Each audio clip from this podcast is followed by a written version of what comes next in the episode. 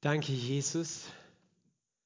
Schön, dass wir zusammen sind. Ich muss, muss, mal durch die Runden schauen, wer ich da alles sehe. Immer wieder tauchen jetzt wieder neue äh, Gesichter auf, die ich länger nicht gesehen habe. Nach diesen vielen Monaten, die wir herausgefordert worden sind. Aber schön, schön dich zu sehen. Schön, dass du da bist. Schön, euch alle zu sehen. Geht's euch gut? Wir sind stark in dem Herrn und in der Macht seiner Stärke, oder? Weil er ist gut und seine Gnade währt ewig. Jesus ist gut und seine Gnade währt ewig. Was für ein Vorrecht, dass wir in seinem Haus zusammen sind. Ich möchte eine, einen Vers heute zuerst lesen aus Jesaja Kapitel 12 und Vers 3. Jesaja Kapitel 12 und dort steht im Vers 3 folgendes einer meiner vielen Lieblingsverse. Mit Freuden werdet ihr kommen und Wasser schöpfen bei den Quellen des Heils. Halleluja. Sag mal, ich komme mit Freude und schöpfe Wasser von den Quellen des Heils. Sag zu deinem Nachbarn, du kommst mit Freude und schöpfst Wasser von den Quellen des Heils. Ich glaube, dass hier die Quellen des Heils sind, weißt du. Ich glaube, dass, dass die Quellen des Heils hier fließen. Halleluja. Zumindest ich habe schon getrunken heute von den Quellen des Heils. Du auch? Ich hoffe schon. Weißt du, wenn, wenn man im Lobpreis steht, ist wichtig, dass man den Mund aufmacht, sonst bekommt man nichts ab. weil, weil du trinkst mit deinem Mund. Mit geschlossenem Mund ist schwer trinken. Das heißt, wenn du trinken möchtest, Halleluja, dann lobst du den Herrn, du preist ihn, weil er ist gut. Und während du ihn preist, er füllt dich auf, er füllt deinen Durst. Mit Freude werden wir kommen und Wasser schöpfen von den Quellen des Heils. Und ich lese diese Verse, äh, den, äh, im ganzen Kontext, im, im 12. Kapitel, Kapitel, im Jesaja Kapitel 12. Und an jenem Tag wirst du sagen, ich preise dich, Herr. Ja, du hast mir gezürnt, möge dein Zorn sich wenden, dass du mich tröstest. Siehe, Gott ist mein Heil. Ich bin voller Vertrauen und ich fürchte mich nicht. Denn ja, der Herr ist meine Stärke und mein Loblied. Und er ist mir zum Heil geworden. Und mit Freuden werdet ihr Wasser schöpfen aus den Quellen des Heils und werde dann jenen Tag sprechen, preist den Herrn, ruft seinen Namen aus, macht unter den Völkern seine Taten bekannt, verkündet, dass sein Name hoch erhaben ist. Lob singt dem Herrn, denn Herrliches hat er getan. Das soll auf der ganzen Erde bekannt werden. Jauchze und juble, Bewohnerin von Zion, denn groß ist in deiner Mitte der Heilige Israels. Halleluja. Vater im Himmel, wir danken dir für deine Liebe und wir danken dir, dass du die Quellen des Heils für uns geöffnet hast. Wir danken dir für diesen Morgen. Wir danken dir, dass wir versammelt sind als deine Kinder, als dein Leib, als deine Gemeinde. Herr, um dein Wort zu hören, denn du möchtest zu uns sprechen. Du möchtest uns begegnen und du möchtest, Herr, tief in unser Innerstes reden, Herr. Du möchtest uns Hoffnung geben. Das ist dein Wille. Herr, darum sind wir hier und wir danken dir, Heiliger Geist dass du es bist, der unser Lehrer ist. Komm und hilf mir bitte zu predigen und zu lehren und hilf uns allen zu hören und zu empfangen, was du für uns bereitet hast, zu deiner Ehre. In Jesu Namen. Amen. Amen. An jenem Tag wirst du sagen, ich preise dich, Herr. Halleluja. Das redet von einem Tag. Interessant ist der Zusammenhang im Jesaja Kapitel 11 geht es davor eigentlich auch um diese Zeit wenn Jesus auf die Erde kommt und Frieden bringt auf dieser Erde. Es geht darum, dass äh, im zweiten Teil des Kapitels davor redet es davon, dass Gott noch einmal seinen Arm erhebt und sein Volk sammelt und herausführt und in sein Land hineinbringt. In ein Land und dort wird Frieden sein.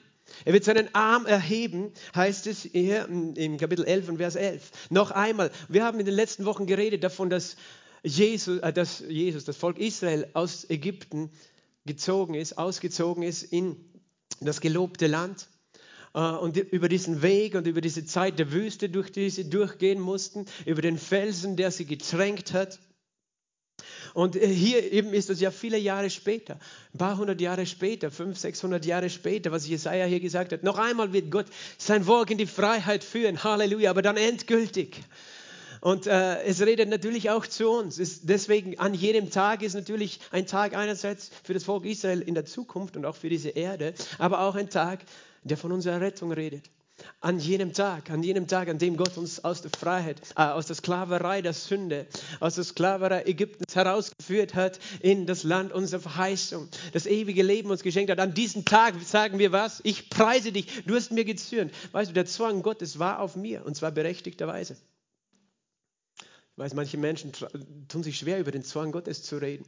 Aber weißt du, ich, ich bin Vater, ich habe Kinder. Wer von euch hat Kinder? Wer, wer von euch ist schon mal zornig geworden wegen seinen Kindern? Weißt du, du bist nicht zornig, weil du deine Kinder hast, sondern du bist zornig, wenn Unrecht geschieht. Ich meine, es gibt natürlich auch einen falschen Zorn, aber weißt du, wenn ein Kind das andere schlägt, das macht dich zornig. Weil das ist ungerecht. Du willst nicht, dass das eine dem anderen wehtut. Du willst, dass Frieden ist. Verstehst du? Es gibt einen heiligen Zorn. Wenn der nicht da wäre, weißt du, dann wäre, wenn ich gleichgültig wäre, wie meine Kinder einander behandeln, was wäre ich für ein Vater, wenn ich nicht eingreifen würde? Verstehst du? Äh, und, und so mussten wir das verstehen, wenn wir von dem Zorn auch hier lesen, weißt du? Das ist ja zu unserem Wohl, dass Gott sagt, nein, stopp, das ist nicht, wie ich das geplant habe. Ich, ich habe ein Leben geführt ursprünglich, wie, wie Gott es nicht geplant hat, aber Gott hat, äh, war mir gnädig, weil er hat sich entschieden, den Zorn selbst auf sich zu nehmen, dort am Kreuz. Jesus trug den Zorn Gottes für mich. Möge dein Zorn sich wenden, dass du mich tröstest. Er hat sich schon entschieden, uns zu trösten. Siehe, Gott ist mein Heil. Halleluja. Gott ist mein, ist er dein Heil? Gott ist mein Heil. Gott ist mein Heil. Halleluja. Weißt du, was das hebräische Wort ist, was hier steht? Es wird verschieden übersetzt. Es wird mit Heil, mit Rettung äh, äh, übersetzt. Das Wort im Hebräischen heißt Jeshua. Kommt von dem Wort Jesha oder Yasha, das heißt helfen oder retten, befreien. Und Jeshua heißt Hilfe, Rettung, Befreiung. Und Jeshua ist aber zugleich auch interessant in äh, äh, der, der hebräische Form des Namens von Jesus. Weil der Name von Jesus ja eigentlich ein Wort ist, das sich zusammensetzt aus Jehoshua. Jehoshua, das heißt, Gott ist meine Rettung. Und äh, zugleich ist es eben das Wort Jeshua, das heißt Hilfe allein, und Jehoshua heißt Gott ist meine Rettung. Der Name Joshua in der Bibel kommt auch von Jehoshua. Und das ist interessant, äh, weil, weil das, das sind zwei Worte eben. Das eine ist das Wort Yasha da drinnen, das heißt Hilfe. Das andere ist das Wort, das wir entweder Jahwe oder Jehova wiedergeben. Und da gibt es eben bis heute Diskussionen unter den Schriftgelehrten, was der Name Gottes ist. Der Name von Gott im, im Hebräischen, weil Gott hat sich dem Mose offenbart im Dornbusch und Gott hat ihn, äh, Mose hat ihn gefragt, was soll ich meinem Volk sagen? Wie, wie, ist dein Name? Und er hat gesagt, ich bin der ich bin. Er hat seinen Namen ausgesprochen. Aber der Name ist so heilig, weil in zehn Geboten heißt es, du sollst den Namen Gottes nicht achtlos aussprechen. Dass, dass die Juden in ihrem Text immer nur die Konsonanten geschrieben haben, nämlich J, H, W, H. Und äh, dazu, drunter haben sie Vokale geschrieben. Und äh, die einen sagen, diese Vokale sind die Vokale, die zu diesem Namen gehören. Die anderen sagen, nein, das sind die Vokale, die eigentlich Adonai bedeuten, weil sie durften ja den Namen, wenn sie gelesen haben, nicht aussprechen. Sondern sie haben dann Adonai gesagt, das bedeutet Herr. Wenn im Text in der Bibel gestanden ist Adon, äh, Jahwe, dann haben sie nicht gesagt Gott, weil der Name so heilig ist. Sondern sie haben gesagt Herr. Und darum äh, ist, ist sozusagen ein Geheimnis, wobei die, die, die, die, die eingeweihten Rabbis, die wissen schon, äh, ob der, was, wie der Name wirklich ausgesprochen gehört. Und dann sind die einen, die sagen, der Name ist Jehova, was eigentlich ein Jude nicht sagen würde, der würde sagen Jehova. Jehova. Und wir sagen nicht mehr Jehova, weil wir, wir denken dann, wir verwechseln uns alle mit den Zeugen Jehovas. aber, aber eigentlich gibt es viele Hinweise, dass es Jehova ist. Andere sagen, nein, der Name ist Ja. Und wir haben ja hier auch diesen, dieses Wort, denn Ja hat, ist meine Stärke und mein Loblied in Vers 2. Vielleicht geben nochmal äh, Jesaja 12, Vers 2. Ja ist meine Stärke und mein Loblied. Weil manchmal ist der Name Gottes abgekürzt und dann ist er richtig ausgeschrieben. Denn Ja ist der Herr. Auch in den Psalmen. Ja, der Herr. Und das ist eigentlich eine Abkürzung von Jehova oder Jahwe. Da sind sie sich nicht einig. Aber das könnte auch eine Abkürzung von Jehova sein. Ja. Oder von Jahwe. Aber ich, weißt du, ich, ich habe auch alle Meinungen schon gehört. Äh, letztlich will ich nicht darüber streiten, wie der wichtige, richtige Name ist. Ich sage nur, ein Jude schreibt, äh, ein, ein, orthodoxer Jude schreibt nicht einmal, wenn er, wenn er auf Englisch schreibt Gott, schreibt er auch G-D, dann nimmt er das O raus, weil dass du ja nicht diesen Namen aussprechen würdest, wenn du es liest. Das G obwohl das nur der, der, der englische Name ist. Also so heilig war für einen Juden dieser Name. Aber es deutet auch vieles darauf hin, dass der Name tatsächlich Jehova war. Jehova.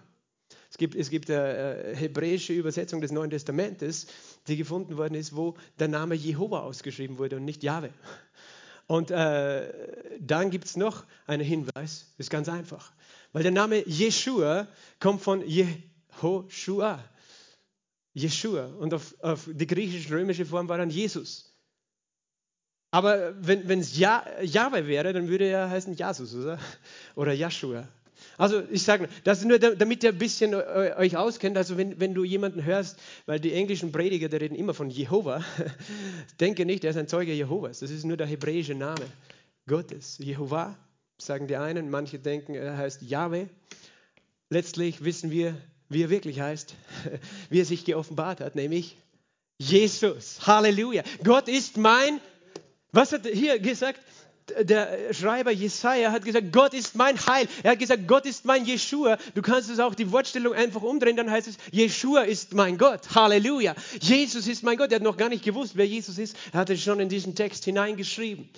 Äh, auch da möchte ich vielleicht nur kurz was dazu sagen. Es gibt manche Christen, die halten sich für besonders heilig oder religiös, wenn sie, wenn sie Jesus Jeshua nennen und, und denken, ja, du bist ein Heide, wenn du Jesus sagst und versuchen, möglichst hebräisch zu sein und jüdisch zu sein, weil sie denken, vielleicht denken sie, das ist jetzt meine Meinung, sie denken, dann liebt Gott sie mehr oder segnet sie Gott mehr. Aber ich möchte dir ein Geheimnis sagen. Ich sage ganz bewusst Jesus, weil es eine Gnade ist, dass ich Jesus sagen darf. Weil Gott hat entschieden, dass das Neue Testament in Griechisch geschrieben würde. Und diesen Namen, den er hat, den hat er als Jesus dort hineingeschrieben und nicht als Jeshua. Weißt du, das, das ist eine Botschaft drinnen für mich.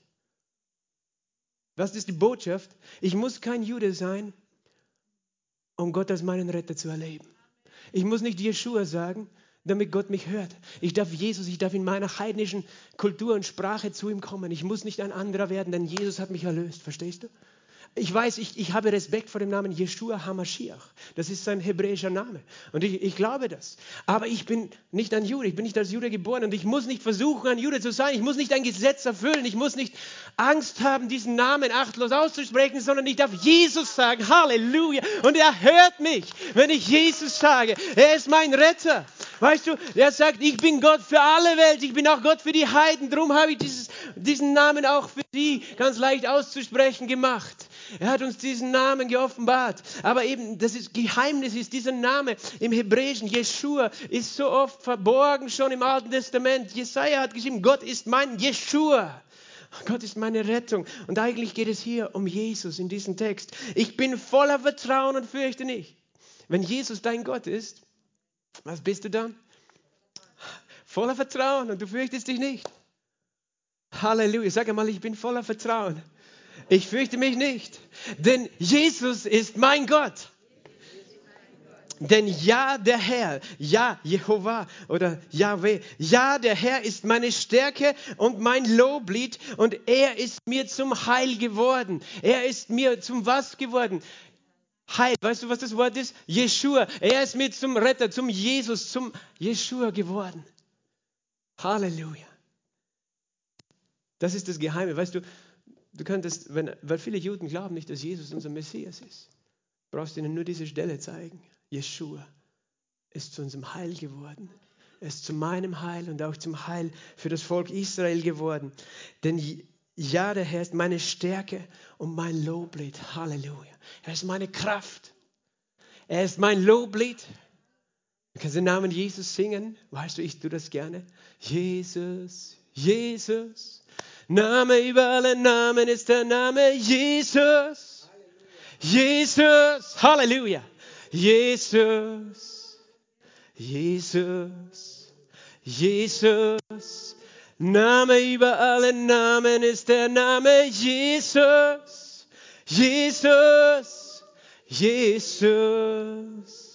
denn er allein ist siegreich auferstanden und er regiert in Herrlichkeit. Ja, er allein ist siegreich auferstanden und er regiert in Ewigkeit. Halleluja. Ja, ist mein Loblied. Und er ist mir zum Heil geworden. Und das Wort Heil eben bedeutet Rettung, Befreiung und Heilung. Sowohl im Hebräischen als auch im Griechischen. Es Im Griechischen das Wort Soteria. Es bedeutet Rettung, Heilung, Befreiung. Er ist dein Heiler. Er ist dein Retter. Er macht dich frei von Ängsten und Depressionen. Er ist dein Versorger. Er befreit dich aus Armut. Er ist der Retter, der Heiler. Heiler. Und wenn du das erkennst, an jenem Tag wirst du mit Freude wirst du kommen. Halleluja. Und Wasser Schöpfen von den Quellen des Heils. Manche Leute sagen, warum muss man in die Kirche gehen? Ich sage, du musst nicht. Aber ich komme mit Freuden, um Wasser zu schöpfen von den Quellen des Heils. Halleluja. Und da ist genug für alle da. Weißt du, das ist nicht nur für mich. Ich, ich brauche keine Angst haben, dass ich zu wenig habe, wenn, wenn ihr auch kommt.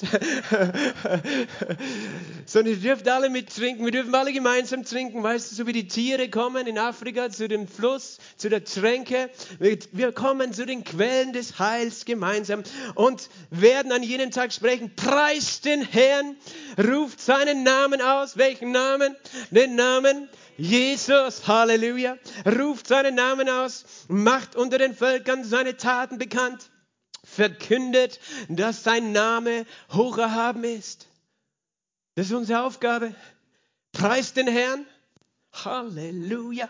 Halleluja heißt einfach, gelobt sei Gott.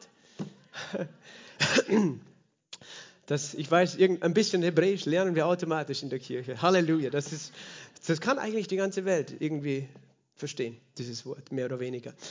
Preist den Herrn, ruft seinen Namen aus, den Namen Jesus, macht unter den Völkern. Er ist der Gott für alle Völker, bekannt seine Taten. Welche Taten? Dass er uns errettet hat, dass er unsere Schuld vergeben hat. Weißt du, ich weiß, es ist heute eine ganz einfache Botschaft. eine ganz einfache Botschaft. Aber die die ist die beste Botschaft. Und zumindest freue ich mich schon. Lob singt dem Herrn, denn Herrliches hat er getan. Lob singt. Das ist der Grund, warum wir Zeit nehmen für Lobpreis, oder? Lob singt dem Herrn. Lob singt dem Herrn. Ist es Gottes Wort? Stimmst du mit mir überein, dass es in der Bibel steht? Lob singt dem Herrn. Sagt Gott das zu uns? In welcher Form ist es geschrieben?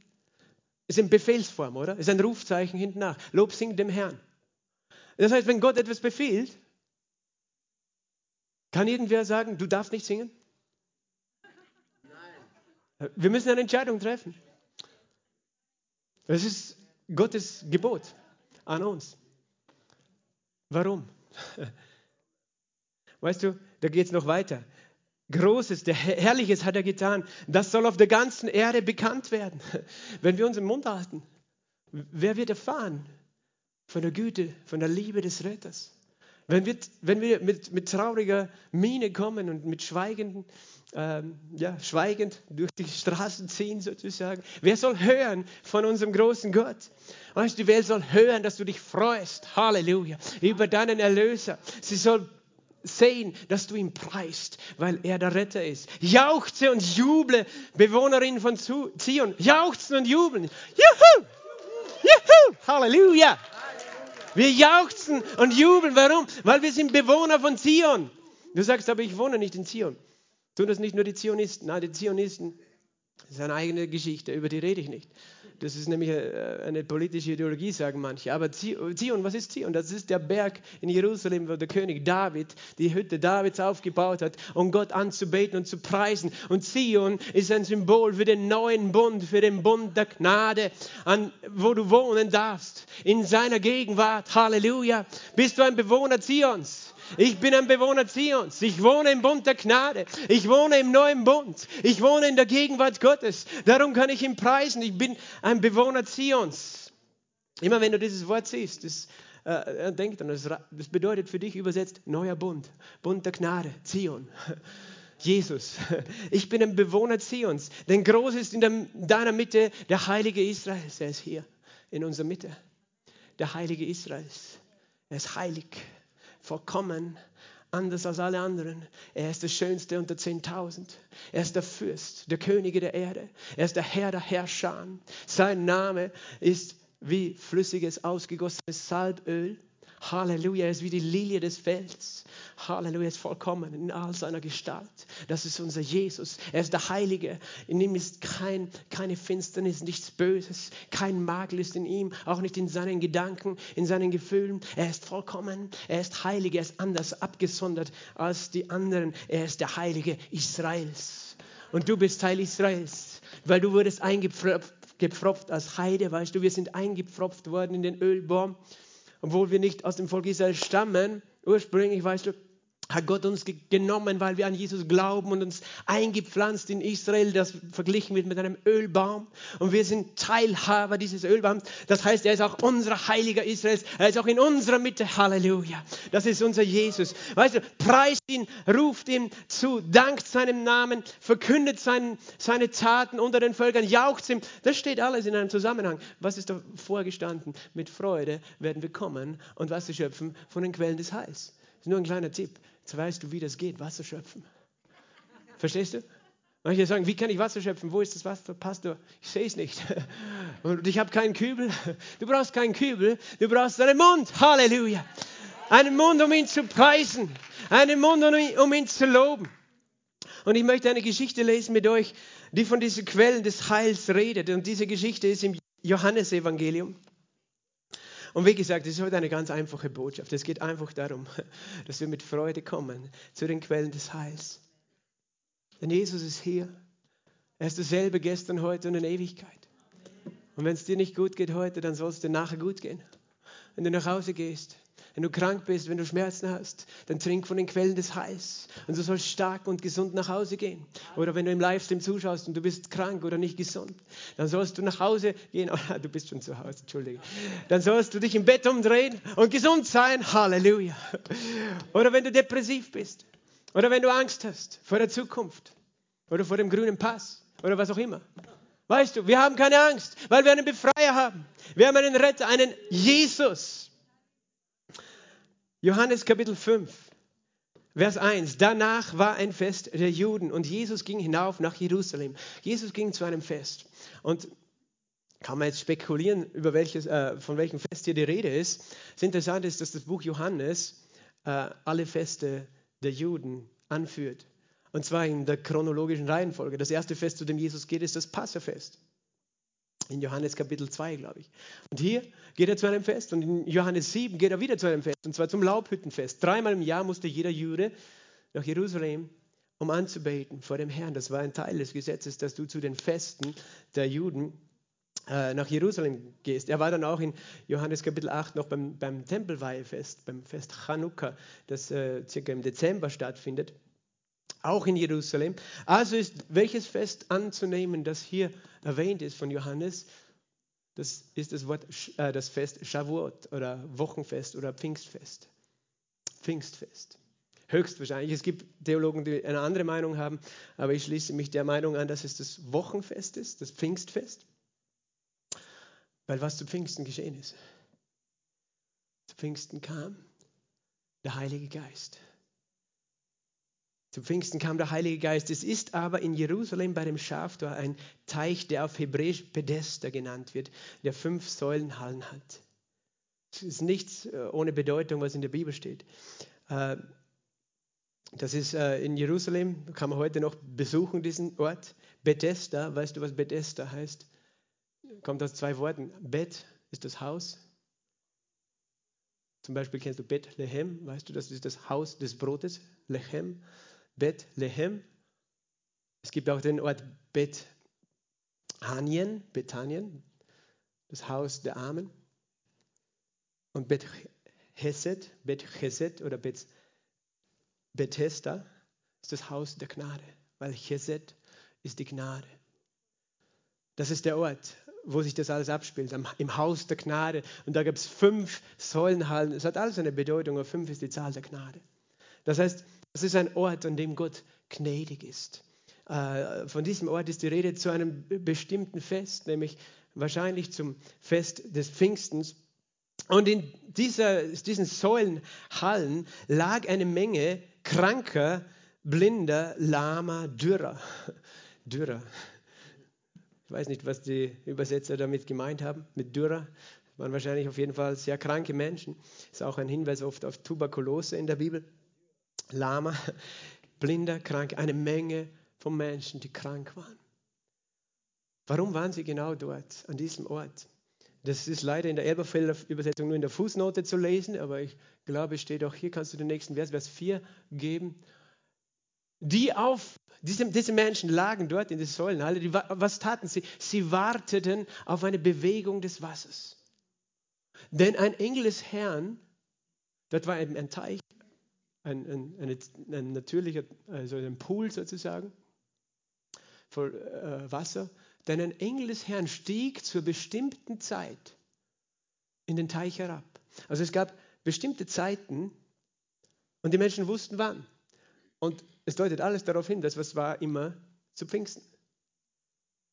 Auch da sagen die, die, Historiker haben das nichts geschrieben. Das heißt, man weiß nicht, seit wann das war. Man weiß nur, dass es später nicht mehr war. Wahrscheinlich spätestens, als Jesus auferstanden ist, war dieses Wunder vorbei. Aber da gab es ein Wunder. Der Engel stieg zur bestimmten Zeit in den Teich herab. Woran haben die gewusst, dass da ein Engel war? Weil wahrscheinlich haben sie den Engel gar nicht gesehen. Aber der Engel tat etwas. Er bewegte das Wasser. Der Engel bewegte das Wasser. Einmal im Jahr vielleicht zu Pfingsten, bei dem Fest. Sind alle hingepilgert, die krank waren, die lahm waren, mit einer Hoffnung. Wer nun nach der Bewegung des Wassers zuerst hineinstieg, wurde gesund, mit welcher Krankheit er auch behaftet war. Das heißt, es war ein bisschen ein Glücksspiel, oder? Eine Lotterie. Da musste sich schon früh aufmachen, äh, vor diesem Fest nach Jerusalem zu kommen und dir den besten Platz zu sichern bei diesem Pool. Und dann musstest du richtig schnell sein. Du dürftest nicht schlafen, weil es kann ja sein, dass er irgendwann in der Nacht der Engel kommt und das Wasser bewegt. Und wenn du es verpasst, dann kommst nächstes Jahr wieder. Aber da war eine Menge von Kranken, weißt du. In der Zeit des alten Bundes war Heilung eine absolute Ausnahme. Heilung, göttliche Heilung, weißt du. Aber es gab Wunder. Und die Bibel sagt nicht viel dazu. Sie sagt nur, da waren diese Menschen, sie warteten, dass der Engel kommen würde und das Wasser bewegt. Für uns ist das natürlich ein Bild von der Erweckung Gottes. Weißt du, es gibt seit Pfingsten, vor 2000 Jahren, dass dieses Pfingsten, wo der Heilige Geist gefallen ist auf die Jünger. Seit damals gibt es Zeiten der Erweckung auf der Erde. Ja, da, einerseits ist der Heilige Geist da, seit damals. Er ist nicht mehr weggegangen, er ist schon da. Manchmal schreien wir so zu, zu ihm, als ob er nicht da wäre. Wir sagen, Heiliger Geist, bitte komm wir müssen verstehen, was wir meinen. Weißt du, wenn wir sagen, ich möchte bitte neu erfüllt werden, dann, dann ist es biblisch, weil die Bibel sagt, wir dürfen neu erfüllt werden. Aber er ist schon da. Er ist schon ausgegossen. Er ist schon gekommen. Seit 2000 Jahren. Und doch sehen wir, dass auch innerhalb dieser 2000 Jahren es gab Erweckungen. Es gab verschiedene Zeiten und verschiedene Orten, wo Gott sich entschieden hat, besondere Dinge zu tun. Und das hat natürlich mit den Menschen zu tun, die ihn gesucht haben und mit dem Glauben, aber doch was eine Gnade. Weißt du, eine, eine Gnade damals in Jerusalem, später in Antiochia oder in Korinth, an verschiedenen Orten, zu verschiedenen Zeiten waren Erweckungen. Was ist eine Erweckung? Für die, die das nicht wissen oder die schon eingeschlafen sind. Das ist, wenn du munter wirst, wenn du aufwachst, wenn du munter wirst und erkennst, wer Gott ist und wer du bist. Wenn du wach wirst, wenn du lebendig wirst, wenn du neu geboren wirst.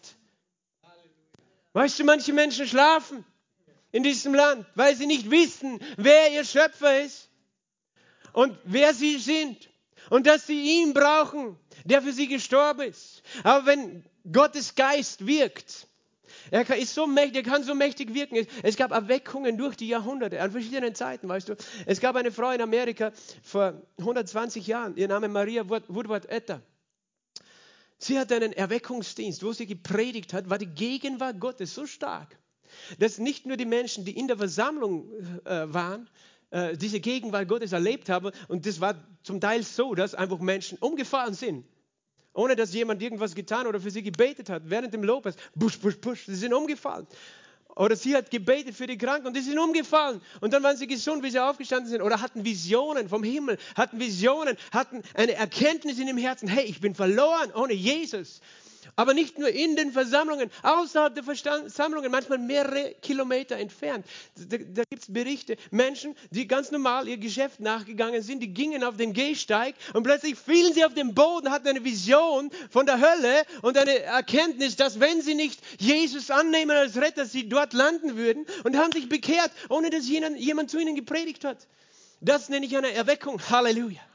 Weißt du, und dann gab es die Azusa Street Erweckung vor 110 Jahren in Los Angeles und, und andere Erweckungen. Und ich denke, weißt du, das ist ein schönes Bild. Wenn der Engel herabkommt, das Wasser ist schon da, Halleluja. Aber der Engel kommt herab zu einer bestimmten Zeit und fängt an umzurühren. Und fängt an umzurühren in diesem Wasser. Und ich glaube, dass er schon angefangen hat in Klagenfurt. Halleluja.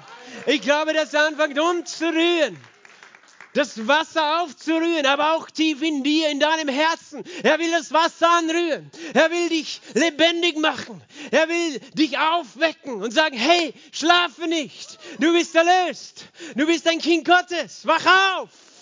Aus deinen Depressionen, wach auf. Halleluja. Kehre um, wenn du noch nicht umgekehrt bist zu Jesus. Halleluja, der Engel kommt, weißt du, mit seinem mächtigen Schwert und er rührt um im ganzen Wörthersee. Und die Leute gehen baden und kommen gläubig nach Hause. Halleluja. Und gesund. Na, verstehst du? Das ist ein Bild für eine Geschichte voller Weckung, wo Gott kommt. Aber damals, weißt du, in dieser Situation, die Menschen gingen dorthin und, und das war ihre einzige Hoffnung. Das war die Quelle ihres Heils sozusagen im Bett. Bethesda, das Haus der Gnade, dass sie einmal im Jahr zu Pfingsten, weißt du, für einen Juden war Pfingsten etwas anderes als für uns. Weil der Jude erinnerte sich nicht nur erstens, war es das Fest der, der Erstlingsfrüchte, äh, die man vor Gott präsentiert hat, die erste Früchte der Ernte, hat man vor Gott gebracht und geschwungen. Das Erstlingsbrot. Aber nicht nur das, sondern auch, äh, es war eine Erinnerung an den Tag, wo Gott das Gesetz gegeben hat am Berg Sinai. Am Berg Sinai, wo Mose den Bund ihnen gegeben hat. 3000 Menschen sind damals gestorben. Weil Gott hat gesagt, dass ich bin ein heiliger Gott und ihr dürft keine anderen Götter anbeten. Aber das Erste, was sie getan haben, ist, sie haben das erste Gebot gebrochen. Kurz nachher. Und dann sind so viele Menschen gestorben unter dem Gericht Gottes. Das war für einen Juden Pfingsten auch eine Erinnerung. Gott hat das Gesetz gegeben. Gott ist heilig. Ich muss alles tun, das ist, dass, dass er mich annimmt. Auf jeden Fall an diesem Fest, weißt du, da waren diese Menschen und, und sie, sie hofften auf die Bewegung des Wassers. Sie hofften darauf, dass, dass sie da teilnehmen würden an diesem Wasserbad. Und zwar als Erster. Das ist schon, schon fies, oder? Weil die Geschichte, über die wir lesen, also diese Geschichte, von der wir jetzt hören, ist eine Geschichte eines Mannes, der lahm war. Wie soll der da als erstes reinkommen? Also es ist wirklich wenig Hoffnung. Weißt du, manche Leute bleiben gleich zu Hause. Glücksspiel, Lotto, Lotto, manche spielen Lotto, weißt du, denken, sie gewinnen irgendwann, aber die Chance ist sehr, sehr gering und du spielst wahrscheinlich mehr, als du je gewinnst. Hör auf damit, sage ich jetzt zu irgendjemandem, wenn du da bist und Lotto spielst. Das ist nicht, wie Gott dich reich macht. Er hat einen besseren Weg. Amen.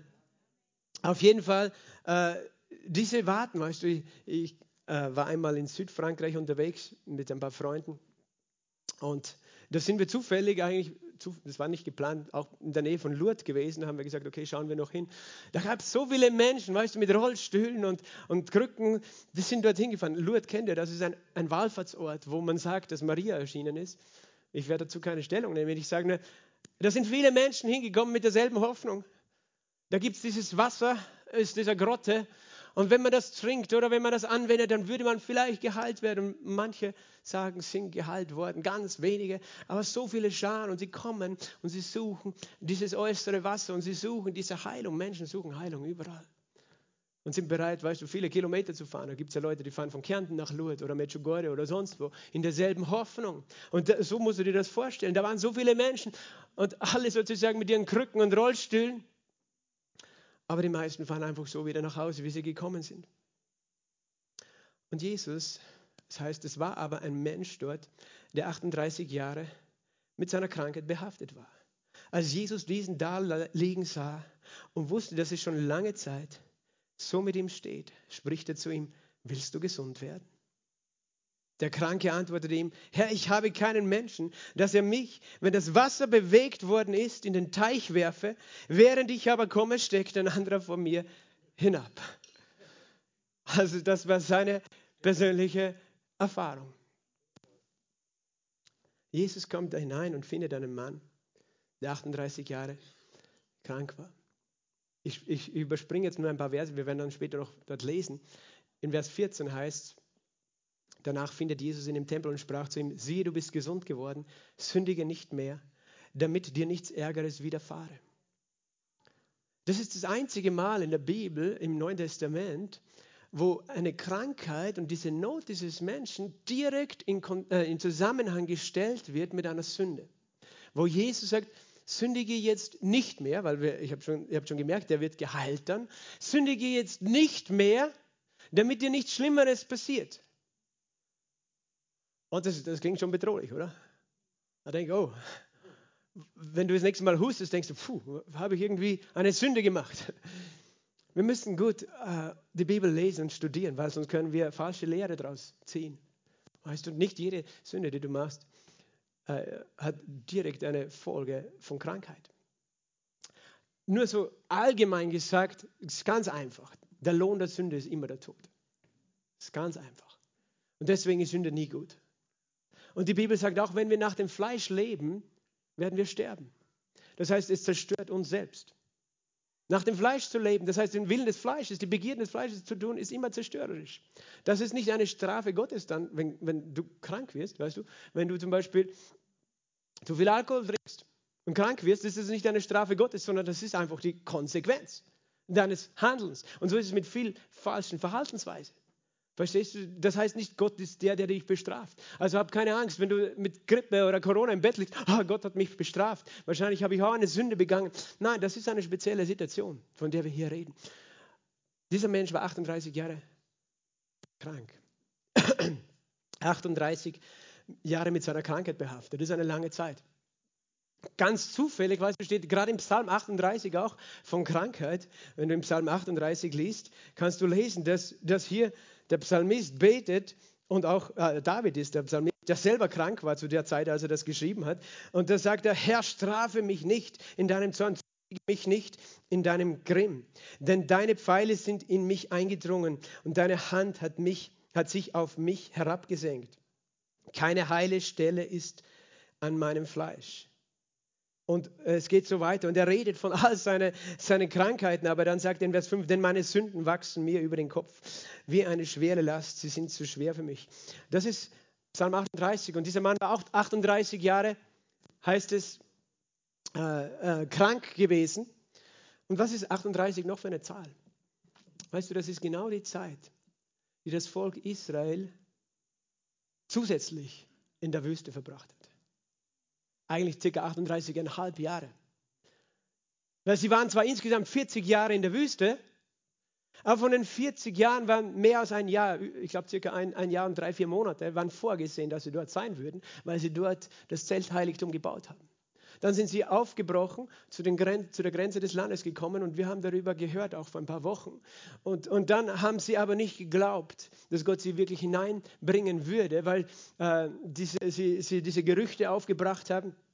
Und Gott hat gesagt, okay, dann werdet ihr jetzt in der Wüste bleiben und dort sterben. Das heißt, dann sind zu den eineinhalb Jahren, 38,5 Jahre circa, dazugekommen. Und darum ist 38 Jahre Steht nicht, nichts steht in der Bibel zufällig. Manche denken, die Bibel ist einfach ein Märchenbuch von Menschen. Nein, das alles hat eine Bedeutung. Die 38 reden davon, dass dieser Mensch scheinbar eine ähnliche Erfahrung gemacht hat. Dass es einen Zeitpunkt gab in seinem Leben, wo er sich entscheiden hat können, mit Gott zu gehen, Gott zu glauben und in seine Verheißung hineinzukommen, in seine Bestimmung oder eben Gott abzulehnen. Und die Folge waren 38 Jahre von Leiden. Das ist schon brutal, oder? Aber wir müssen ehrlich sein in unserem Leben. Wir haben alle schon Entscheidungen getroffen, die wir dann bereut haben, wo wir dann Folgen hatten. die nicht gut waren für uns. Manchmal ist es zum Beispiel der falsche Partner, wo du genau weißt, als Kind Gottes, nein, ich sollte nicht mit dieser Person zusammen sein. Aber deine Emotionen sind stärker als die Wahrheit. Äh, mein, mein Seniorpastor hat, immer, hat mehrmals gesagt, eine falsche Entscheidung und ein Leben lang Tränen. Da ist nicht Gott dann schuld. Aber Gott ist barmherzig. Gott ist barmherzig. Aber dieser Mann war 38 Jahre mit seiner Krankheit behaftet. Das heißt, da war etwas, das deutet uns die Bibel an, in seinem Leben, so wie im Volk Israel, wo er sich entschieden hat, Gott abzulehnen, nicht auf ihn zu hören. Und ich sagte ihm, mach das nicht. Speziell wenn du jung bist, weißt du, geh nicht dein Leben lang in die Wüste, nur weil du Gott ablehnst. Weißt du, deinen eigenen Plan nachlaufst. Manche von uns bereuen es, dass wir in die Wüste gegangen sind, aber weißt du, Gott ist gnädig. Halleluja. Er war gnädig in dieser Stelle, weil er ist, es ist das Haus der Gnade, Bethesda. Das Haus seiner Gnade. Und das ist der Zusammenhang. Die Bibel beschreibt diese Sünde des Volkes Israel im Hebräerbrief im Kapitel 3 folgendermaßen. Hebräerbrief Kapitel 3, in Vers 7. Deshalb, wie der Heilige Geist spricht, heute, wenn ihr seine Stimme hört, verhärtet eure Herzen nicht wie in der Erbitterung in, an dem Tag der Versuchung in der Wüste wo eure Väter mich versuchten, indem sie mich auf die Probe stellten und sie sahen meine Werke 40 Jahre. Deshalb zürnte ich diesem Geschlecht und sprach, alle Zeit gehen sie irre mit ihrem Herzen. Sie, sie aber haben meine Wege nicht erkannt. So schwor ich in meinem Zorn, sie sollen nimmermehr in meine Ruhe eingehen. Seht zu, Brüder, dass nicht etwa in jemandem von euch ein böses Herz des Unglaubens sei im Abfall vom lebendigen Gott, sondern ermuntert einander jeden Tag, solange es heute heißt, damit niemand von euch verhärtet werde durch den Betrug der Sünde. Denn wir sind Teilhaber des Christus geworden, wenn wir die anfängliche Zuversicht bis zum Ende standhaft festhalten. Heute Heute, wenn wir seine Stimme hören, was tun wir dann nicht? Wir verherzen, verhärten unser Herz nicht. Heute, wenn wir seine Stimme hören und Gott sagt, damals, das Volk in der Wüste, das die Möglichkeit hatte, in, die Verheiß, in das verheißene Land zu kommen, hat sein Herz verhärtet. Hat sein Herz verhärtet. Durch was? Durch den Betrug der Sünde. Hat es das Herz verhärtet, hat Gott abgelehnt und ist deswegen in der Wüste geblieben. Und Gott sagt, heute, wenn du seine Stimme hörst, verhärte dein Herz nicht. Weißt du, das eine ist ganz allgemein, es gilt auch für uns Glaubensgeschwister äh, und für Gottes Kinder. Sünde macht unser Herz immer hart. Sünde heißt nicht, dass Gott dich weniger liebt, wenn du einen Fehler machst. Aber es heißt, dass du ihn weniger liebst und weniger lieben wirst, je länger du drin verharrst. Sünde bringt dich auf einen Weg, wo dein Herz hart wird. Weil so, du machst einen Fehler, weißt du, der Heilige Geist sagt immer, hey, das, es gibt einen besseren Weg, komm zu mir und du gehst weiter. Du gehst weiter. Und du, du hörst ihn immer weniger. Dein Herz wird immer härter. Es ist so wie das, äh, die Zunge, die du dir oft verbrennst, dann schmeckst du nichts mehr. Verstehst du? Es ist, es ist auch so, wenn du eine Brille hast und mit dem Fahrrad fährst und dann fährst du durch eine Pfütze, dann kommt vielleicht Dreck auf deine Brille und du siehst ein bisschen weniger. Und wenn du oft durch den Dreck fährst, irgendwann ist die Brille zu und du siehst gar nichts mehr. Und das ist es, das Herz zu verhärten durch den Betrug der Sünde. Verstehst du? Oh, danke.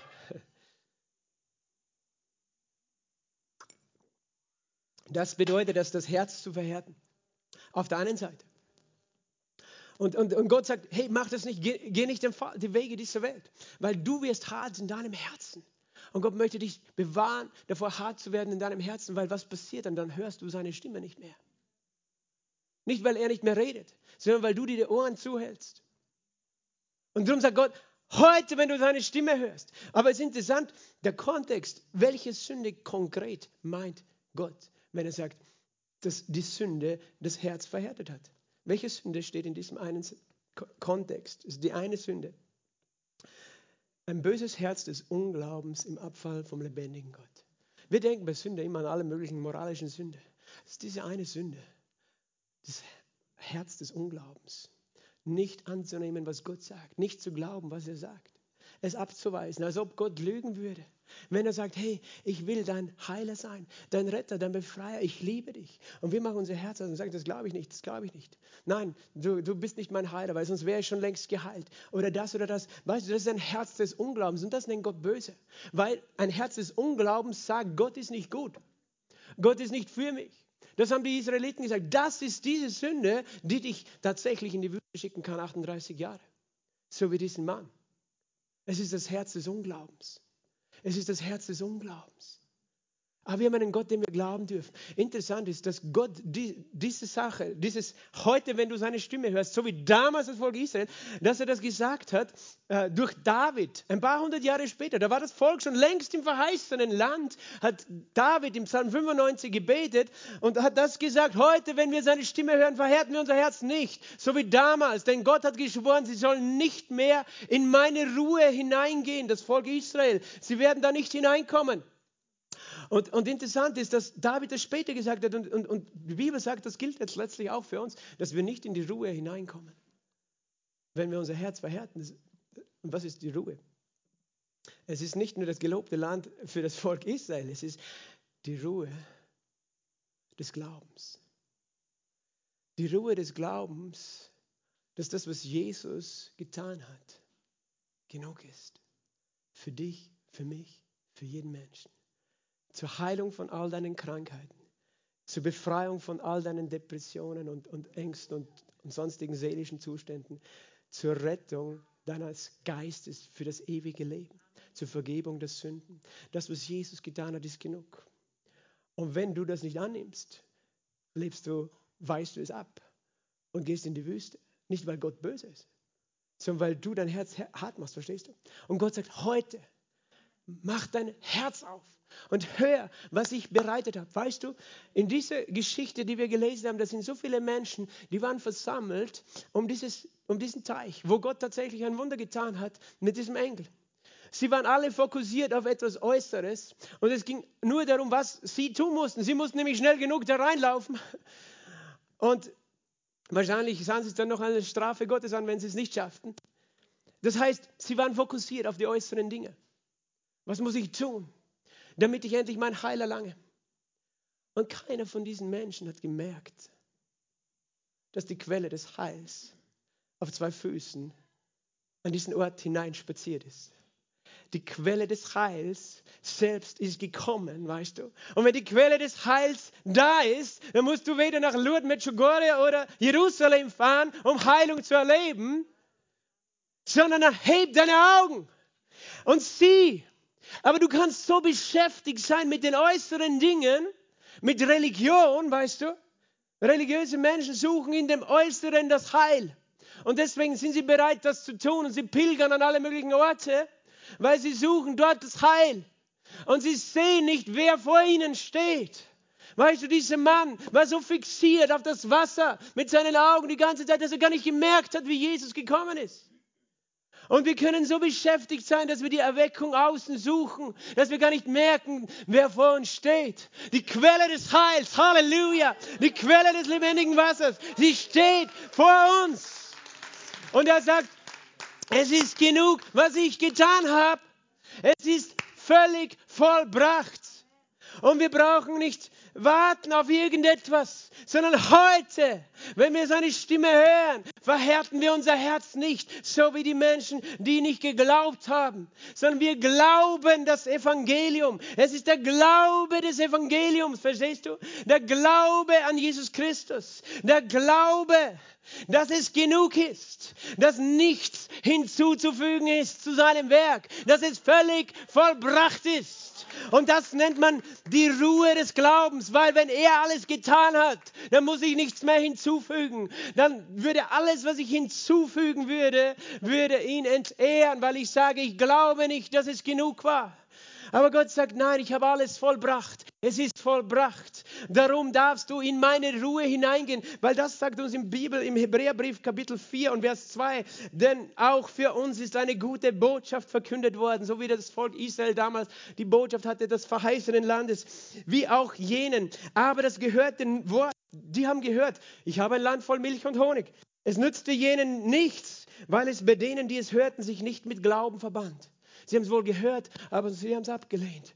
Wann nützt es dir das Wort, wenn du es nicht nur hörst, sondern wenn du es annimmst, wenn du es mit Glauben annimmst, wenn du sagst, ja, es gehört mir, dann wird es dein. Sonst geht es vorbei und du erlebst es nicht. Sondern nimm das Wort, verbinde es mit deinem Glauben. Halleluja. Wir gehen nämlich in die Ruhe ein, als die, die geglaubt haben. Wir gehen hinein in seine Ruhe, als die, die geglaubt haben. In Vers 11, lasst uns nun eifrig sein, in jene Ruhe hineinzugehen. Eifrig in die Ruhe hineinzugehen. Dieser Mann hatte eben diese Sünde sozusagen, hat ihn in die Irre geführt, in die Wüste geführt, dass er, dass er das Wort abgelehnt hatte das Wort seines Heils. Und aber Jesus steht vor ihm. Und der Mann, der sitzt da und schaut auf das Wasser und sagt nur, Herr, und schaut gar nicht hin, wahrscheinlich schaut er nur auf zum Wasser. Ich habe gar keinen, dass er mich da hineinbringt. Wenn das Wasser bewegt ist, weißt du, was er gesagt hat? Damit ich gesund sein kann, bin ich total abhängig von allen anderen Menschen. Und ich bin so arm, weil alle anderen Menschen sind schuld, dass es mir noch immer schlecht geht. Verstehst du? Halleluja, kennst du dieses Denken? Bist du auch ein Mensch, so wie ich? Ich habe dieses Denken auch schon gehabt. Das ist das Denken des Fleisches. Selbstmitleid nennen wir das. Ich bin so arm und die anderen sind schuld, weil, weil die nicht getan haben, bin ich heute noch immer krank. Verstehst du? Und wir, wir, wir merken gar nicht, wer vor uns steht. Jesus steht vor dir, will dich heilen. Und du sagst, ja, aber ich bin so arm. Ich bin so arm. Niemand hat mir geholfen. Und die anderen sind schuld, dass ich nicht, der, Pastor hat wahrscheinlich nicht gut genug gepredigt. Schimpf ihn. Dass du, ja, der Pastor, ja, wahrscheinlich hat er keine Salbung, dass er mich heilen kann. Da muss ich noch 100 andere Pastoren oder Prediger besuchen, damit ich endlich geheilt bin. Vielleicht sollte ich nach Afrika fahren, dort passieren die Heilungen. Verstehst du? Wir, wir, wir suchen das überall anders. Aber wir sehen nicht, wer vor uns steht. Der Heiler, der Retter, der Befreier, die Quelle des lebendigen Wassers. Weil wir so fokussiert sind auf das Äußere, und weil wir so beschäftigt sind mit uns selbst, mit unserem Selbstmitleid, anstatt mit dem Wort Gottes. Das sagt mit Freuden, Halleluja. Mit Freuden werden wir kommen und Wasser schöpfen, Halleluja, von den Quellen des Heils. Ich werde trinken von den Quellen des Heils. Weißt du, mit Jammern kannst du nicht trinken. Der Mann hat gejammert, jammern kannst du nicht von den Quellen trinken. Weißt du, das ist bittere Galle, was du dann trinkst, wenn du jammerst und chanst und alle anderen schuld sind an deinen Problemen, dann kannst du nicht trinken von den Quellen des Heils. Darum, was, wie trinken wir? Oh, Gott ist gut. Halleluja. Ich weiß nicht, wann ich da aufstehe, aber ich weiß, dass er mein Retter ist. Und ich gehe in die Ruhe des Glaubens ein. Und Jesus steht vor ihm und schaut ihn einfach an und sagt, Jesus spricht zu ihm, steh auf, steh auf, nimm dein Bett und geh nach Hause, geh umher. Steh auf, steh auf, nimm dein Bett. Das ist die Quelle des Heils. Und sie kommt auf eine andere Art, als du gedacht hast. Sie, sie hat gedacht, ja, wenn du der Retter bist, dann müsstest du mich da jetzt reinschlagen. Na, es, es reicht, mein Wort. Mein Wort ist genug. Halleluja. Mein Wort ist eine Quelle des Heils für dich. Steh auf und nimm dein Bett. Und weißt du, ich bete, dass dieses Wort in dein Herz heute fällt. Dass es nicht nur ein Wort ist, das dich halt ein bisschen klüger macht, weil du jetzt was gelernt hast, sondern dass es in dein Herz fällt, wenn Jesus vor dir steht und Jesus zu dir spricht. Und das ist mein Gebet, dass er heute zu dir spricht. Gerade jetzt und zu dir sagt, steh auf. Nimm dein Bett, weißt du, dieses Bett des Selbstmitleids, auf dem du gelegen hast. Denn Gott ist noch immer der Retter und der Heiler. Er ist noch immer der Befreier. Auch wenn alle anderen etwas anderes sagen. Und nicht alle anderen bist du abhängig davon, weißt du. Du bist nicht davon abhängig, ob andere dich dahin tragen oder nicht, sondern du bist abhängig von ihm. Von ihm allein. Halleluja, er ist der König der Könige. Er ist der Herr der Herren. Halleluja. Und sofort wurde der Mensch gesund und nahm sein Bett auf und ging umher. Es war aber an jedem Tag der Sabbat. Und weißt du, was das heißt? Der Sabbat bedeutet Ruhe. Halleluja. Sabbat bedeutet Ruhe, der Tag der Ruhe. Es war der Tag der Ruhe. Und weißt du, die Juden sagten zu dem Gehalten, es ist nicht erlaubt am Sabbat, dass du dein Bett tragst. Er beantwortete ihnen, der mich gesund gemacht hat, der sagte zu mir, nimm dein Bett auf und geh umher. Sie fragten ihn, wer ist dieser Mensch, der zu dir sagte, nimm dein Bett auf und geh umher. Der Geheilte aber wusste nicht, wer es war. Denn Jesus hatte sich entfernt, weil eine Volksmenge an dem Ort war. Danach findet Jesus ihn im Tempel und er sprach zu ihm, siehe, du bist gesund geworden, sündige nicht mehr. Geh nicht mehr in den Unglauben zurück. damit dir nichts Ärgeres widerfahre. Der Mensch aber ging hin und verkündete den Juden, dass es Jesus war, der ihn gesund gemacht habe. Und darum verfolgten die Juden Jesus, weil er es am Sabbat getan hat. Die haben gesagt, dieser Jesus, der ist ein Gesetzesbrecher. Weil Gott hat gesagt in seinem Gesetz, du sollst den Sabbat halten, den Tag des Herrn heiligen. Und wehe, du arbeitest was. Und wenn der sein Bett tragt, dann ist es Arbeit. Und wenn Jesus ihn heilt, dann sowieso. Weil der Dienst der Heilung ist Arbeit. Du musst arbeiten, dafür gesund zu werden. Du musst dich bemühen, du musst dich anstrengen, die richtige Ernährung, mehr Sport. Und dann musst du noch bezahlen und, und gute Werke tun, damit Gott dir hilft. Das ist, weißt du, Arbeit. Und sie, sie waren der Meinung, Jesus hat den Sabbat gebrochen. Es gibt Christen, die sind der Meinung, man muss den Sabbat halten.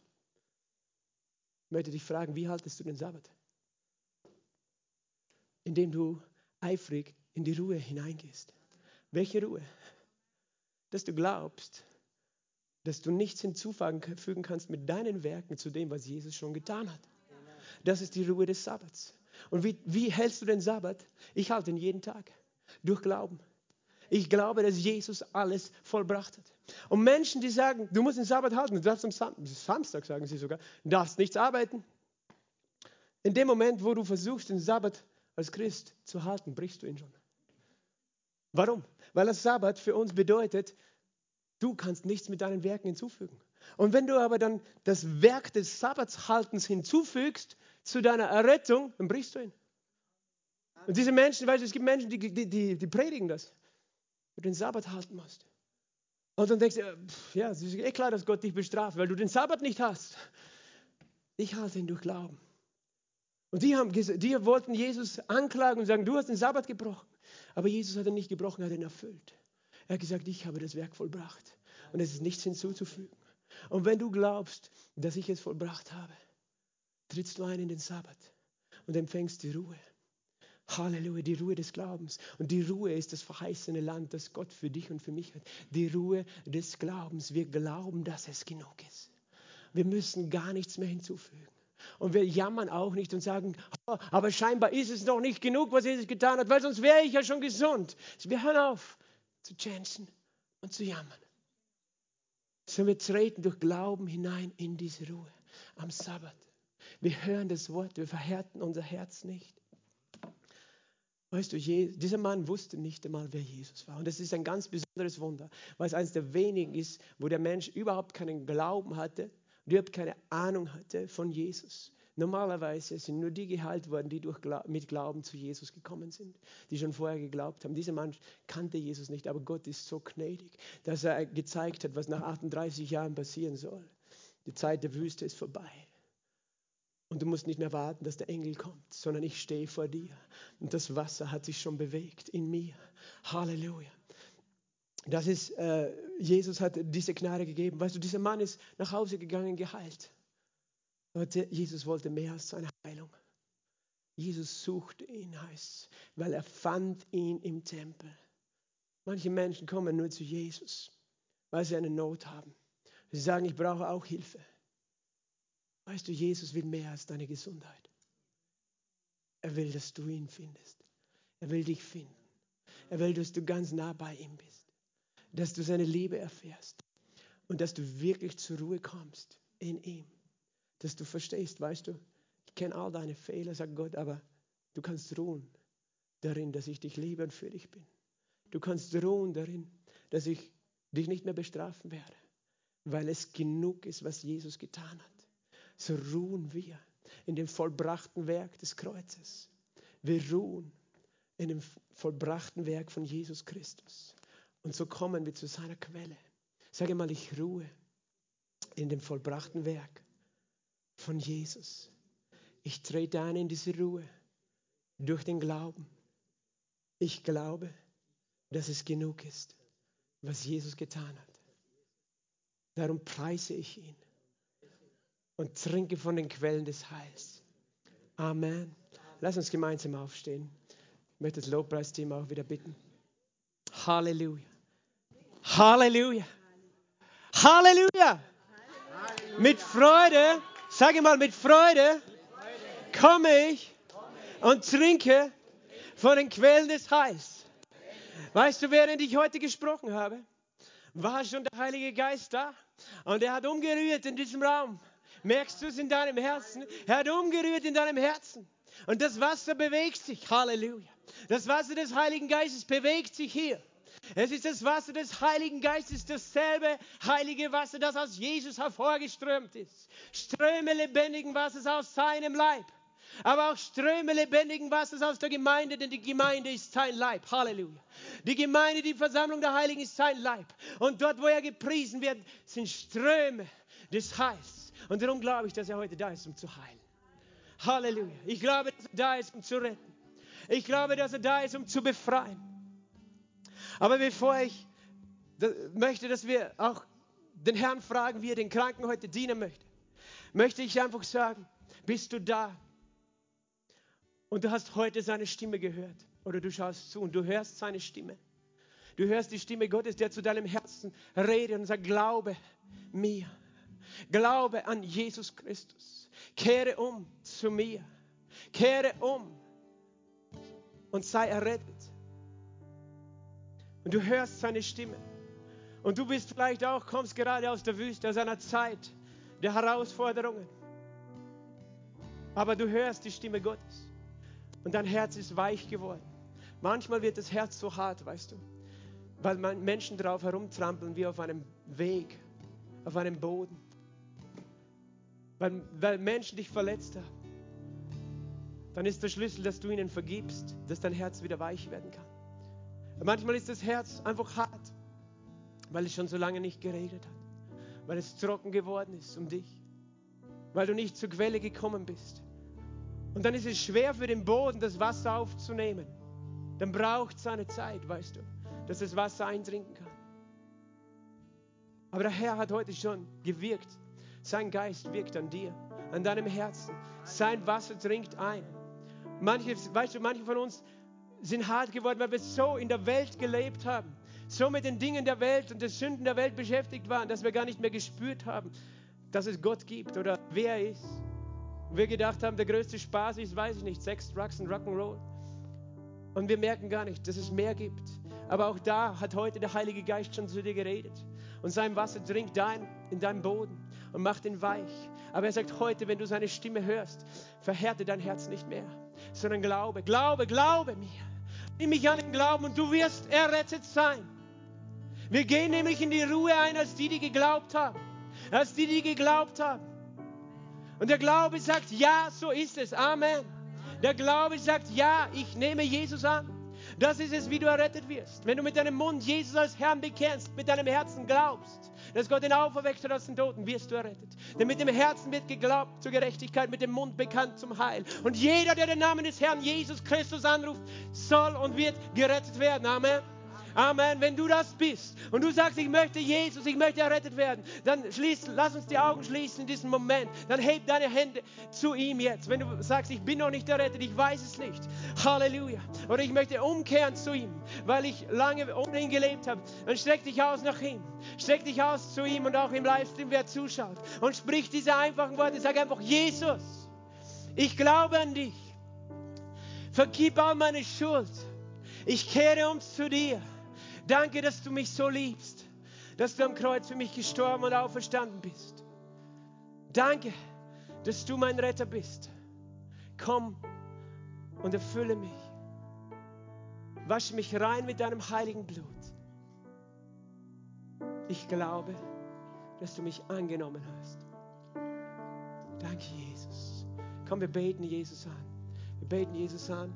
Wir werden mit noch ein Lied spielen, aber ich werde, wenn du noch schon nach Hause gehen möchtest,